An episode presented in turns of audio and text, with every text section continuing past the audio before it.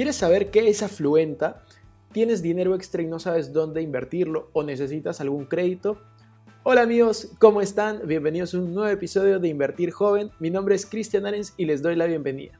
Este podcast tiene como objetivo principal darte las mejores herramientas y los mejores tips para que aprendas a manejar tu dinero. Aquí creemos en la importancia de la educación financiera como medio para alcanzar tus metas y tus sueños. Recuerda que en este programa siempre hablamos de inversiones, finanzas personales y de emprendimiento. La frase del podcast es, el dinero es un excelente esclavo, pero un pésimo amo. Aquí van a aprender a hacer que el dinero trabaje para ti, para que tú puedas tener más tiempo en hacer las cosas que realmente te gustan y te apasionan.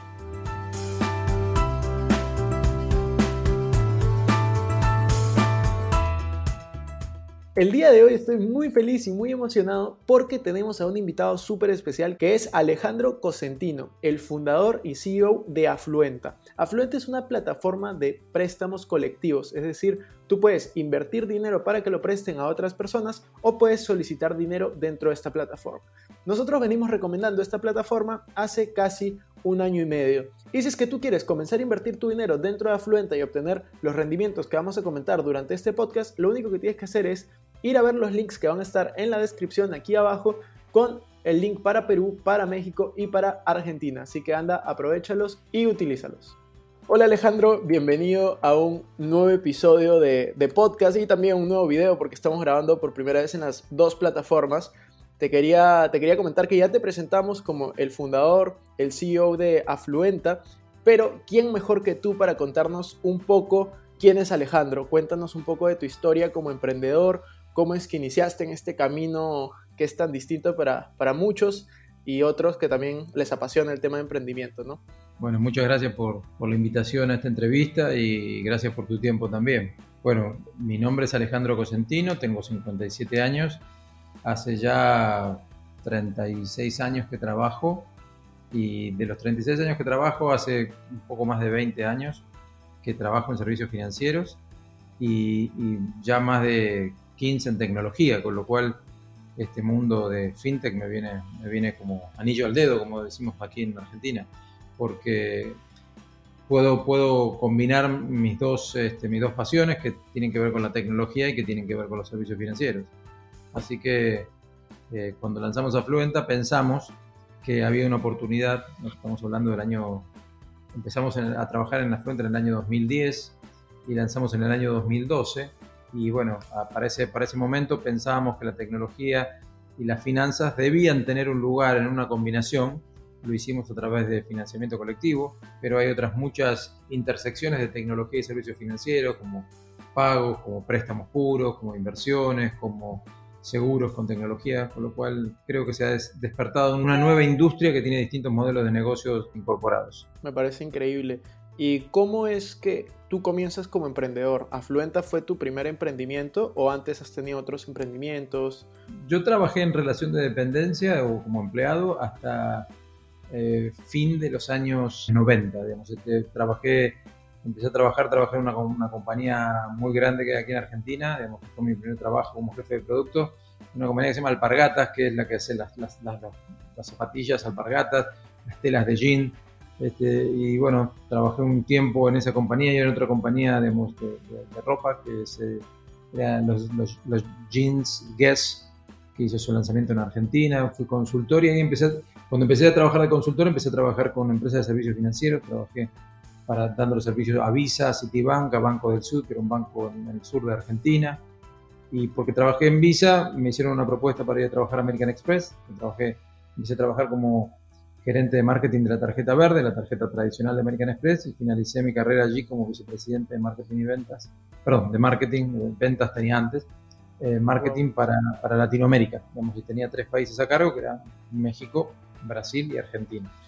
Y bueno, a partir de eso, digamos, este, tomé mucha experiencia en servicios financieros, que ya, ya había tenido experiencia como consultor, eh, me fue muy bien en American Express, una compañía, una gran compañía, y bueno, después salí de American Express para ir a trabajar a un banco, el banco más grande de Argentina en ese momento, que era el Banco Río, que fue adquirido por el Banco Santander, eh, donde también ahí trabajé muy bien, armando toda la oferta de productos. Era un banco muy grande que tenía un desarrollo comercial un poco retrasado, digamos, que con un equipo de profesionales dimos un gran impulso. Eh, y después me fui a trabajar a, una experiencia muy interesante que es un LBO, que es Leverage Buyout, que son esas compañías digamos, que compran, son fondos que compran a compañías, le inyectan capital, la modernizan, las hacen crecer y después las venden. Experiencia muy interesante digamos, que, tuve en Argentina. Digamos, este, y después empecé una, una, carrera tecnológica, porque empecé a trabajar en el, en el, primer portal latinoamericano, digamos, que se llamaba Star Media, que era una especie de Yahoo, que daba servicios de email, servicios de e-commerce, al inicio de, todo lo que era el mundo de Internet. Y, trabajé ahí dando, generando algo que se llamó em, Gratis 1, que era la plataforma de, de, Free Access, de acceso gratuito a Internet, para las personas que utilizaban esta media. Porque la verdad que el acceso en ese momento, lo que es, había computadoras en las casas, pero faltaba acceso a Internet, no era tan popular. lo dábamos gratuito, lo dimos a más de un millón y medio de personas en seis países y bueno, cuando sale de ahí, con el equipo que habíamos armado eso, hicimos la primera, es como si fuera un Spotify, de radio por streaming de canales latinos en Latinoamérica que tuvo más de 5 millones de usuarios. Y bueno, de ahí sí me salí para crear Afluenta. Este es, este es mi primer proyecto, digamos, sin esos equipos con los que trabajábamos antes. Claro. ¿Qué tal, qué tal historia, no? Bastante recorrido, grandes empresas y, y, bastante distintas, ¿no? Sí, eh, en general había, hay un patrón. Cuando, cuando paré después de hacer esa compañía de streaming, paré un poco, digamos, como decimos aquí, paré la pelota para pensar qué hacer para adelante. Y ahí me di cuenta que tenía una, gran experiencia en, compañías este, que, que, eran, que eran legendarias en servicios financieros. Eh, por otro lado, también tenía experiencia en tecnología, de haber implementado sistemas, de haber comprendido la digitalización de los servicios. Y ahí me di cuenta de que la evolución tecnológica es casi como un tren, ¿no? Digamos que tú sabes que tienes como distintas paradas. Las distintas paradas son fijas, o sea, tú sabes que después de una parada viene la otra y así sucesivamente. Y me di cuenta en ese momento, digamos, este, que yo había trabajado en distintas industrias, pero que la, tecnología iba avanzando e iba a llegar en algún momento a, eh, a transformar los servicios financieros que cuando uno mira los servicios financieros de afuera parece que no son difíciles de transformar porque las barreras regulatorias son altas, el miedo al regulador, digamos, este, hay como una especie de, temor. Y, bueno, si uno hace las cosas bien, si las hace digamos, de manera digamos, organizada, digamos, puede desarrollar digamos, servicios financieros con, con tecnología. Y bueno, lanzamos a Fluenta hace, bueno, el mes que viene va a ser ocho años. Wow, no, no, sabía que tenía tantos, tantos años, para serte sincero, me parece increíble toda la historia que... Hace cinco años que estamos en Perú, este, en Argentina 8, en Perú 5 y en México 4, por lo cual si sumamos son como 17 años de experiencia, ¿no? Entonces eso nos ayuda muchísimo, claro. Claro, me parece increíble. Y justo hablando de Afluenta, ya nos, ya nos contaste un poco de cómo, cómo surgió la idea, ¿no? Que viste un patrón y que fuiste avanzando. También ya nos hablaste en qué países tiene operación, que es México, Argentina y Perú por ahora. Pero yo te quería preguntar, eh, ¿cómo fue ese proceso de abrir operaciones fuera de Argentina? ¿no? Porque Perú creo que fue el primer país, como tú me comentabas, que abrieron operaciones después de Argentina, luego fue México. Eh, yo te quería preguntar, ¿por qué Perú? ¿Por qué México? Bueno, una de las cosas que pasa en los emprendedores de Argentina es que sabemos que nuestro país tiene una macroeconomía, que afecta mucho los negocios en general y en particular los negocios financieros, que, que, tiene mucha volatilidad. Digamos, Argentina es un país que durante muchos años, que todavía después de muchos años continúa con algo que se llama déficit fiscal, que, digamos, que el país gasta más de lo que recauda, digamos, porque tiene situaciones de, de realmente situaciones sociales que atender.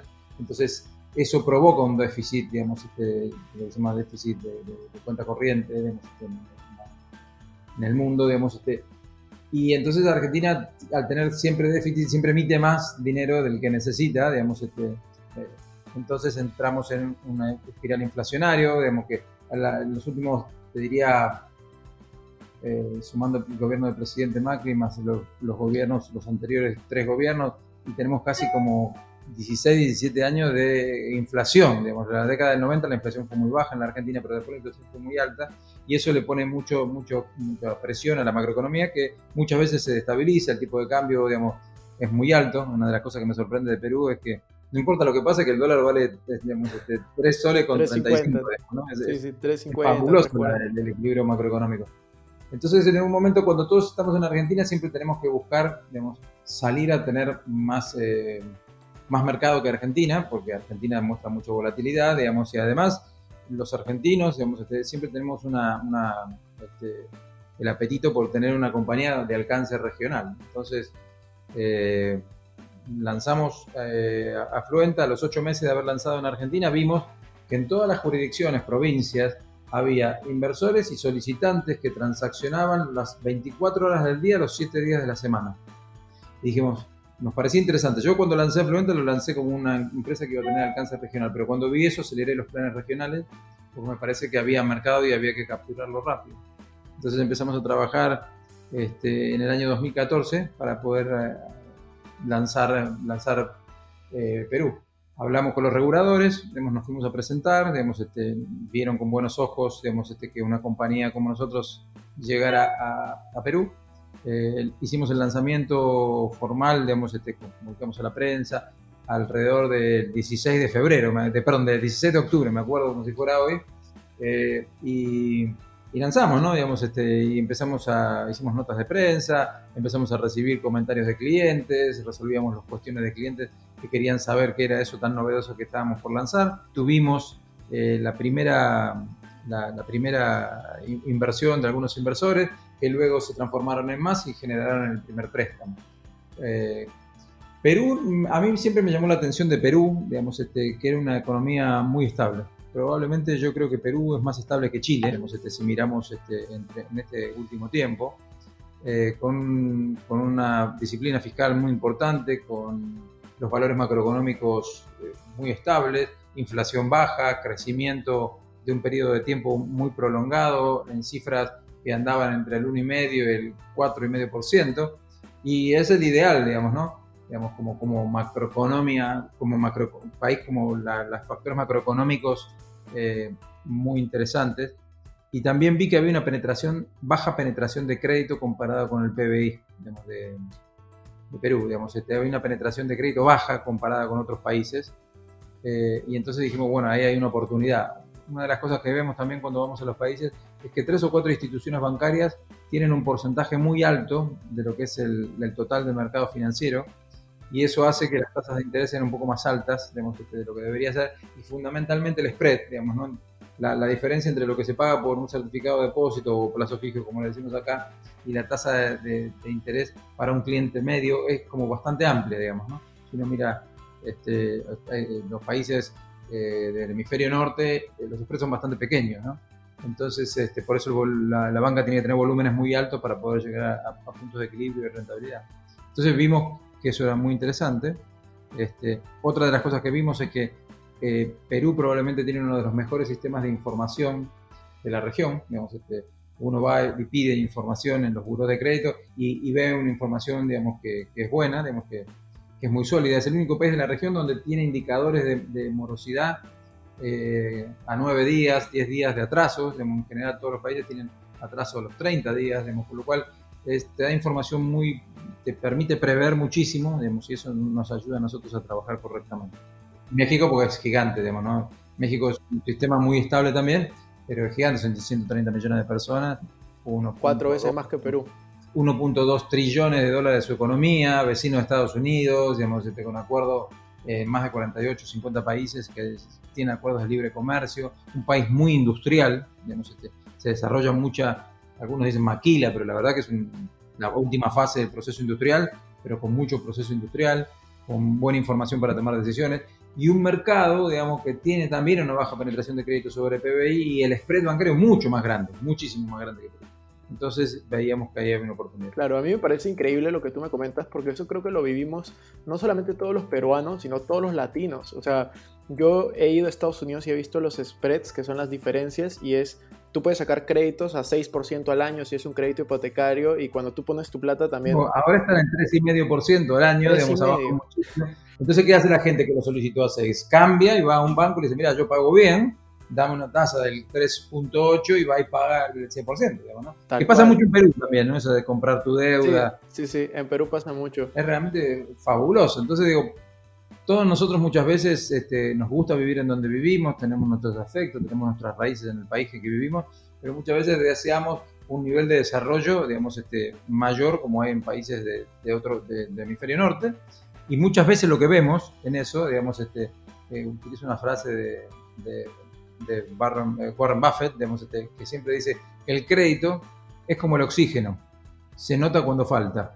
Entonces, este, en nuestros países hace falta ese oxígeno que es el crédito. Totalmente de acuerdo. Yo creo que hoy en día, y más con esta pandemia que ha sucedido, pues todos están necesitando eh, oxígeno o, capital, ¿no? Y yo, yo veo una oportunidad, de hecho, cuando a mí me comentaron por primera vez en Afluenta, eh, muchos no, no, saben, pero Afluenta fue la primera empresa con la que yo comencé a, colaborar, ¿no? A generar contenido con ellos, porque me parecía y me parece súper interesante el modelo de negocio que tienen y sobre todo lo que más me gusta a mí es la transparencia en las estadísticas dentro de la web, que tú no solamente puedes ver las estadísticas propias, sino de todos los préstamos para tener una expectativa real, ¿no? Porque muchas veces entra el gran problema de las inversiones, yo creo que es la desinformación, lo cual conlleva a tomar expectativas erradas, ¿no? O sea, el problema no es que a ti te paguen un rendimiento de 10, de 20, de 30% al año. El problema es que tú esperabas 100 y te dan 10, o que tú esperabas 20 y te dan 5. Entonces,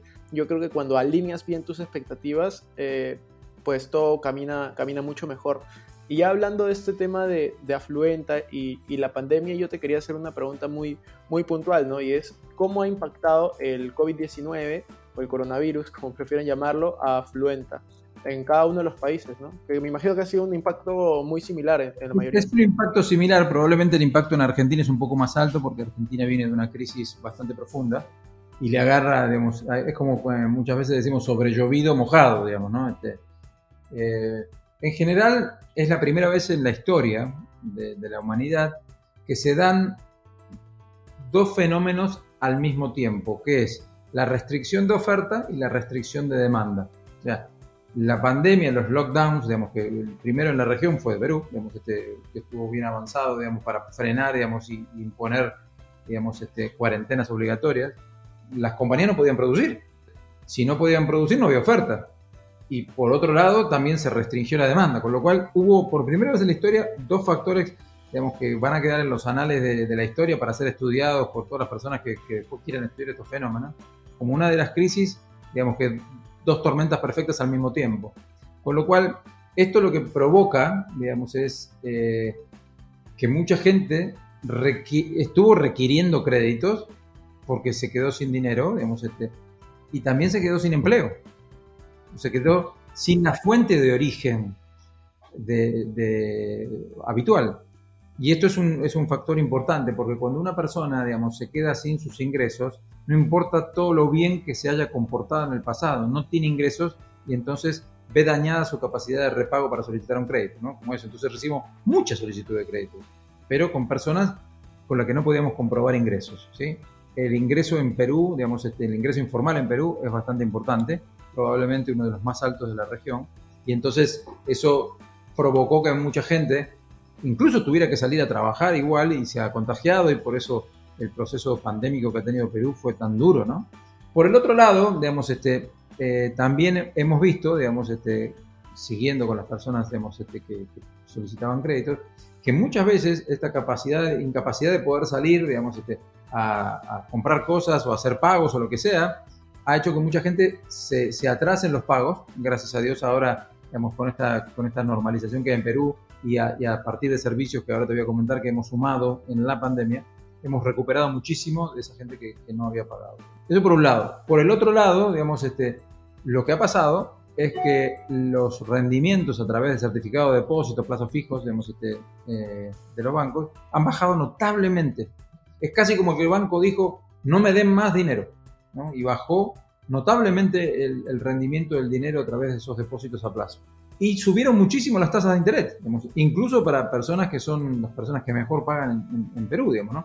Ahora después vamos a hablar de los distintos segmentos de cliente que tienen toda sociedad, digamos, en donde algunos pagan este, extremadamente bien y otros no pagan tan bien y, aún así tienen crédito, digamos, ¿no? Por lo cual, en ese universo, lo que vimos es una, una, contracción del crédito, por un lado, ¿sí?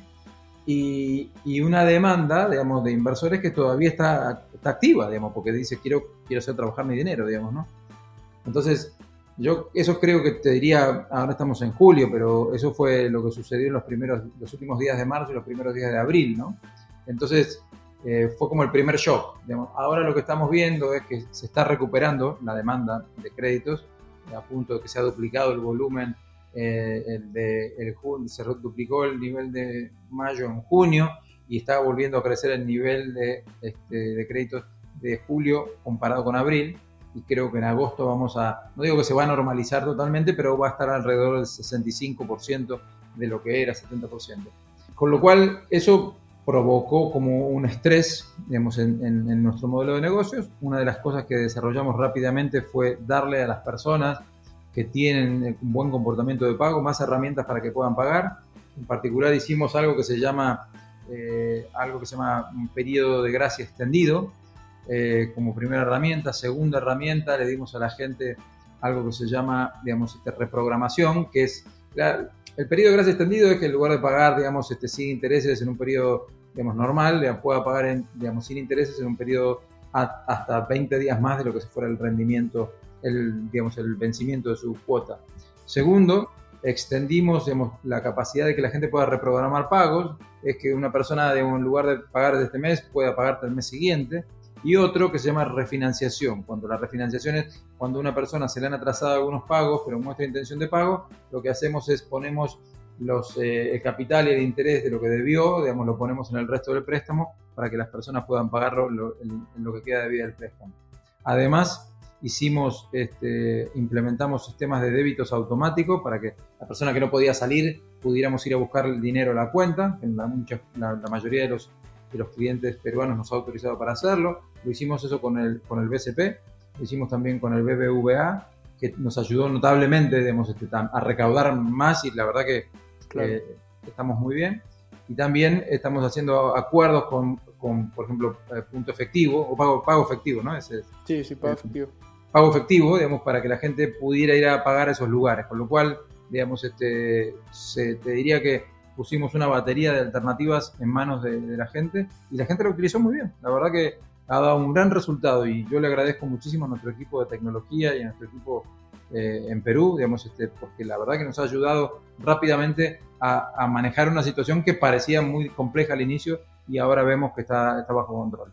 Me parece excelente lo que, lo que comentas y de hecho yo sí lo he visto, yo soy inversionista también en Afluenta, eh, yo ahí tengo algunos préstamos que, que, que he dado y pues me, me, parece excelente lo que, lo que viene sucediendo. De hecho, yo pensaba que el índice de, de morosidad iba a subir muchísimo con, con, la pandemia y si bien yo sí lo vi, sí lo vi afectado porque subió un poco, pero no, no subió mucho y me permitió mantener buenas rentabilidades. Entonces, Este, yo justamente te quería preguntar eso porque hay una pregunta que me hace muchas personas, los que ven mis videos en, en YouTube acerca de Afluenta, los tutoriales que hemos hecho, eh, me preguntan, ¿no?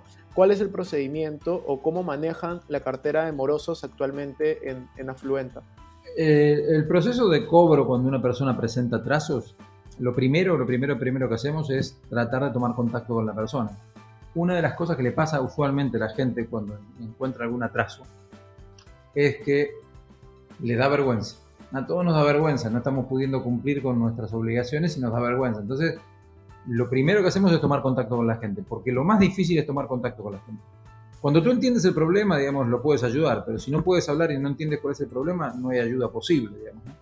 Entonces, mucha gente se siente avergonzada, digamos, y cuando eso sucede, se escapa, digamos, no los encuentras al teléfono. Nosotros llegamos con distintos mensajes para decirle, entendemos que tenés un problema y, te llamamos para ayudarte, porque tenemos herramientas para ayudarte. Y entonces ahí funcionan, como decíamos recién, los pagos, los pagos de gracia extendidos, las reprogramaciones, las refinanciaciones, y vamos tratando de encontrar una solución para ese cliente. Eh, es claro que en, un modelo como el nuestro, en donde hay eh, donde, se, donde, se, invierte en préstamos, cuando, algunos, cuando los clientes se encuentran, digamos que se encuentran en mora, algunos clientes de los que deben dinero probablemente no paguen nunca más. ¿sí? Y eso es, te diría, es un, costo dentro del sistema, pero que siempre se encuentra compensado por la tasa de interés.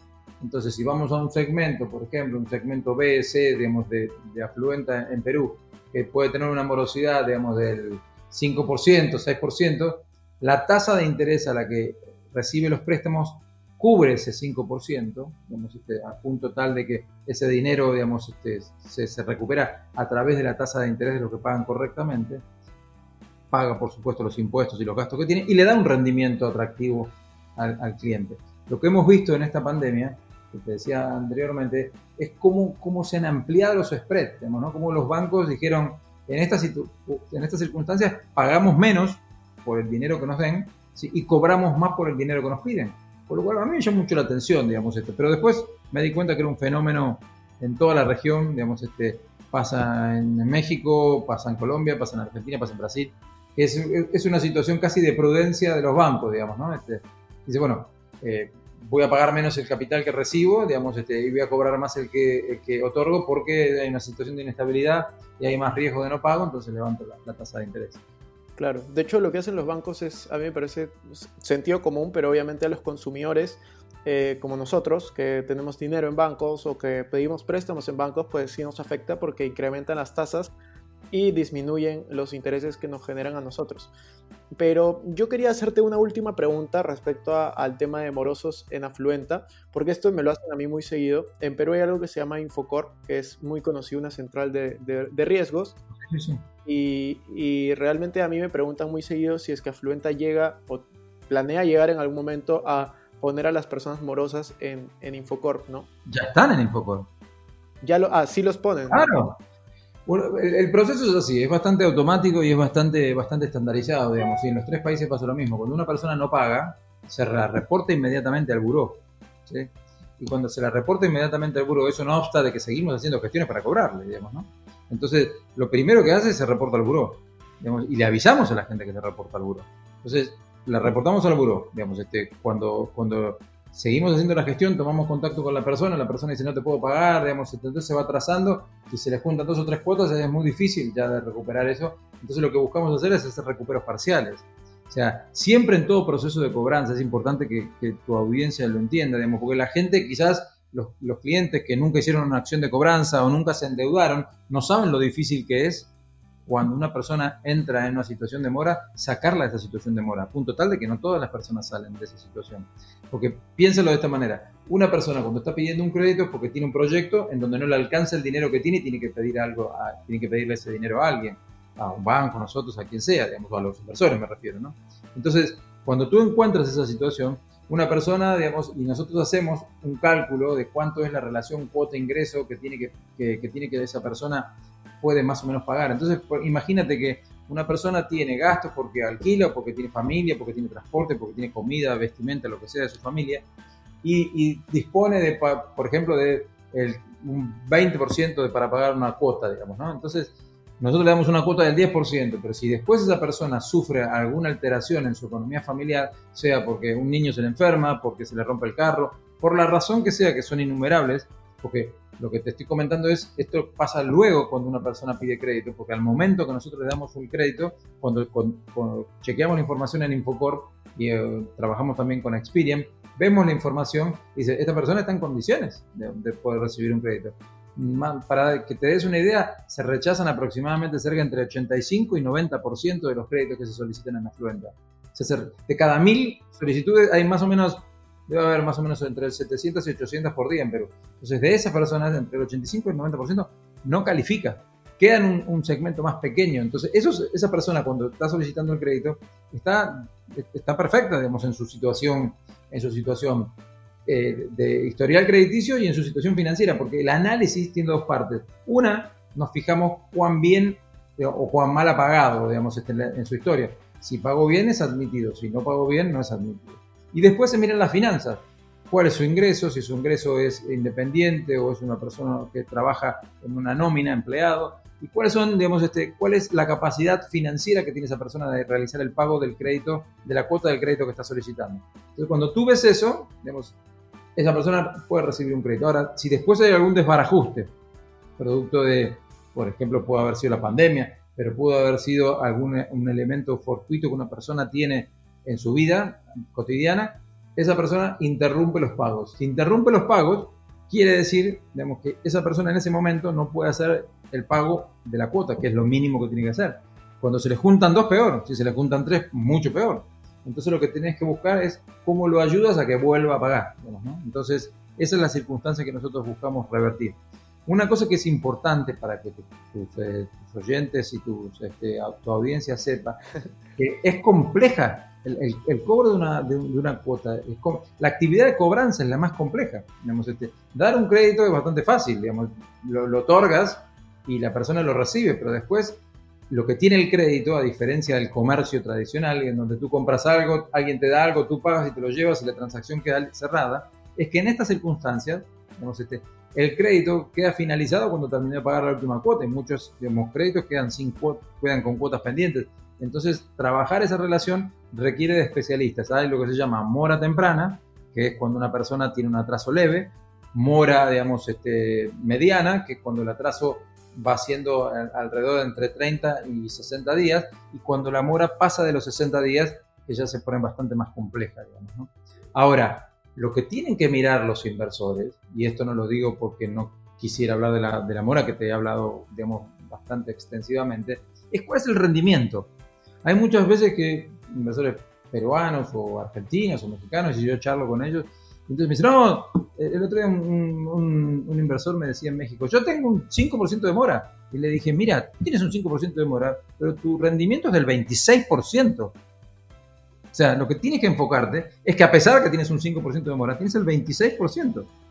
Hay algunas personas, digamos, que tienen 7% de mora y tienen un rendimiento de 14%. Está en el rango. Lo importante lo más importante del financiamiento colectivo es cuál es el rendimiento que tú obtienes comparado con el rendimiento que podrías tener en otras alternativas. ¿no? Entonces, ese es el foco. Y eso no significa que nosotros no debamos ocuparnos de la mora, que nos ocupamos y tenemos un departamento que trabaja activamente con eh, personal especializado interno, externo, con cobradores exteriores. En, en Perú ahora con la pandemia no pudimos mandar personas a las casas, como hay un servicio de cobranzas en Perú, pero los mandamos. Pero esa actividad nosotros siempre nos ocupa muchísimo y tenemos mucha energía. Pero lo que sí queremos contarle a la audiencia es que cuando un, cuando un cliente de un segmento D tiene una tasa del 38%, ya está descontado en esa tasa que seguramente va a haber un 10%, 8%, 7% de personas que van a pagar mal y la gente va a tener el rendimiento de los que sí pagan bien, que podrá darte un 18, un 19, un 16. esa es la lógica, digamos, ¿no?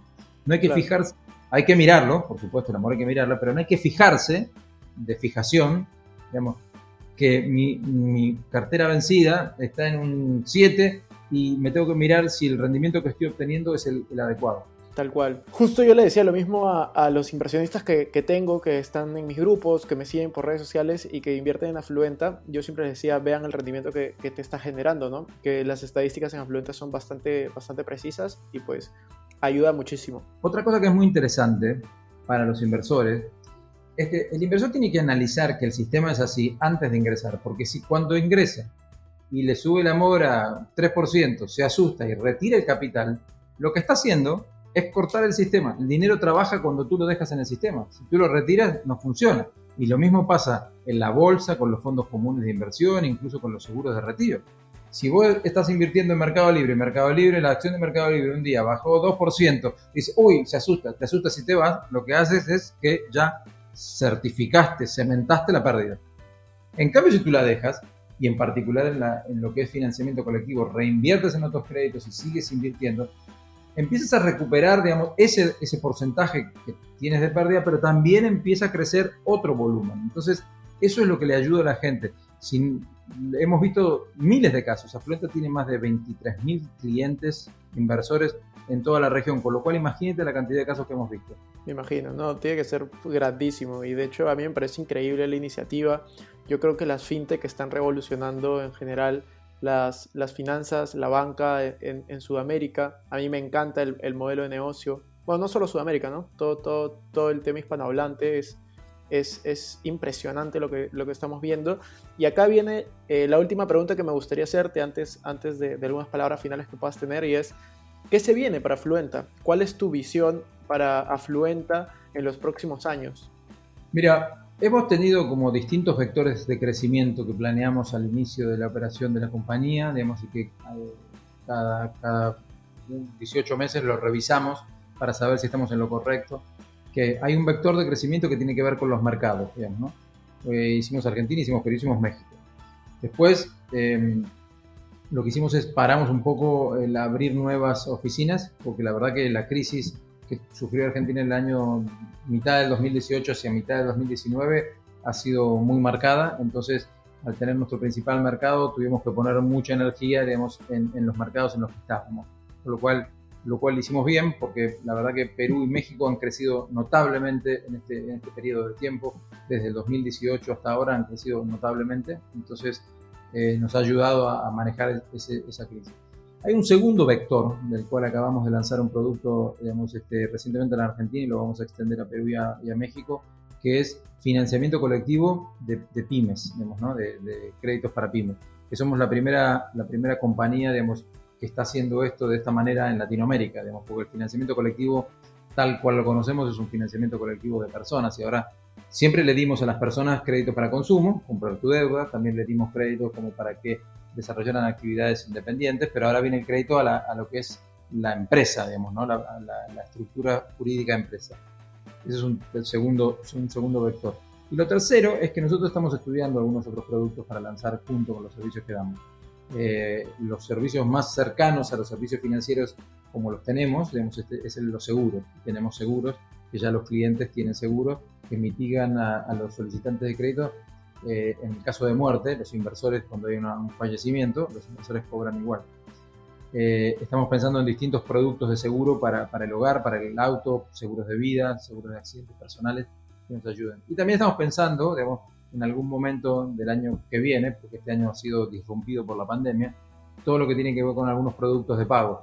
Esencialmente la gente nos solicita créditos para llevar adelante un proyecto y ese proyecto a lo mejor tiene que ver con pagar cosas o pagarle a profesionales que desarrollen alguna actividad.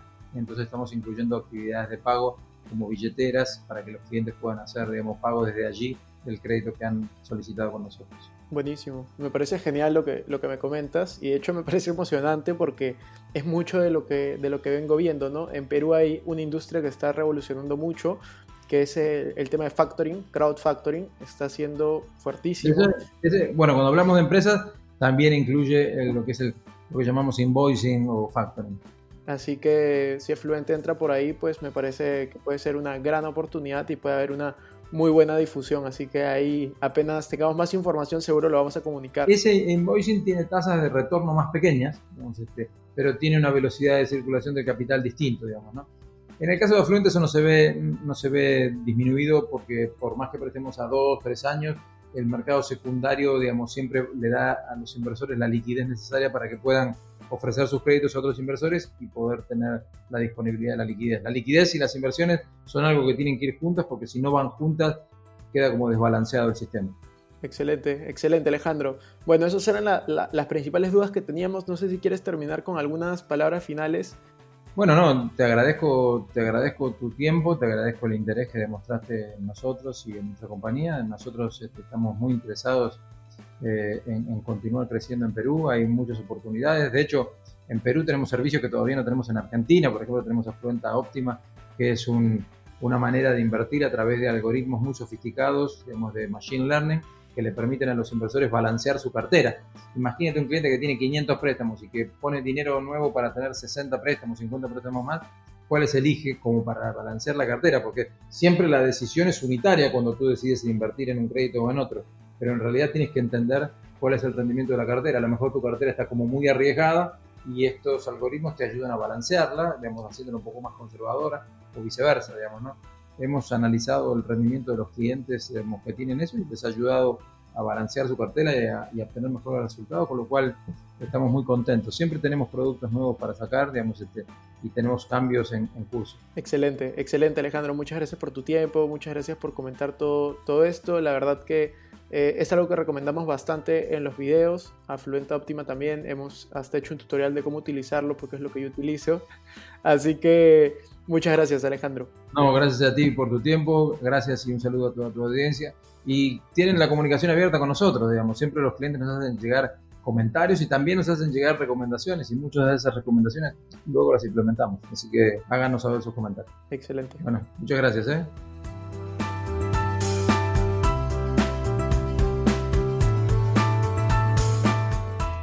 Bueno amigos, eso fue todo por este episodio. No me quiero ir sin antes invitarte a que te suscribas a mi canal de YouTube. Me puedes encontrar como Cristian Arens, también a que me sigas en Instagram como Arens Cristian y que te unas a todos nuestros grupos gratuitos de WhatsApp, Facebook y Telegram. Asimismo, no te olvides que vamos a dejar en la descripción los links para que puedas unirte a Fluenta tanto en Perú, Argentina y México. Si utilizas esos links para poder registrarte, vas a tener un descuento que vamos a mencionar en la descripción. No te olvides también de visitar nuestra página web invertirjoven.com donde vas a encontrar artículos de finanzas personales, inversiones y emprendimiento. Si nos estás escuchando desde Spotify, no olvides ponerle follow para no perderte ningún episodio y si estás en iTunes ponle 5 estrellas y comenta. Gracias por estar aquí, conmigo hasta la próxima semana y recuerda que la frase de este programa es el dinero es un excelente esclavo pero un pésimo amo. Hasta la próxima.